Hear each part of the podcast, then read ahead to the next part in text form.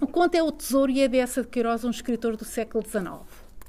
Os três irmãos de Medranhos, Rui, Guanes e Rostabal, eram então, em todo o reino das Astúrias, os fidalgos mais famintos e os mais remendados.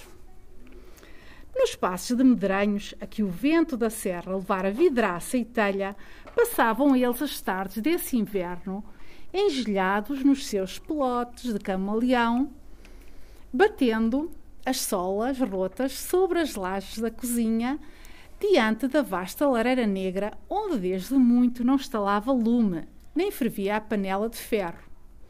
Ao escurecer, devoravam uma côdea de pão negro, esfregada com alho.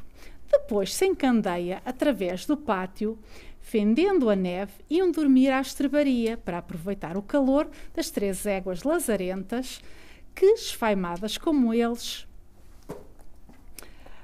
rolavam as traves da manjedoura.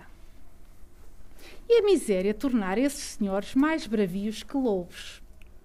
Ora, na primavera, por uma silenciosa manhã de domingo, andando todos três na mata de roquelanes, a espiar pegadas de caça e a apanhar tortulhos entre os robles, enquanto os três éguas pastavam a relva nova de abril, os irmãos de Medranhos encontravam por trás de uma moita de espinheiros, numa cova da rocha, um velho cofre de ferro. Como se os resguardasse uma torre segura, conservava as três chaves nas suas três fechaduras.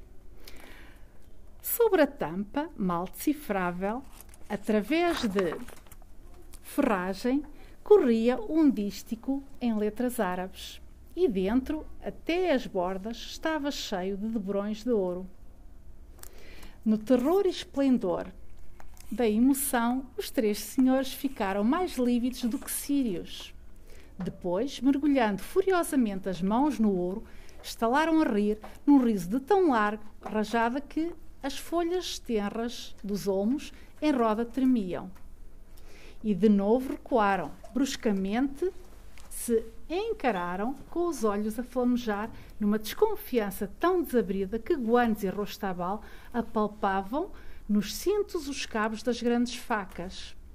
Então Rui, que era gordo e ruivo, e o mais avisado, ergueu os braços, como um árbitro, e começou por decidir que o tesouro, ou viesse de Deus ou do demónio, pertencia aos três e entre eles se repartiria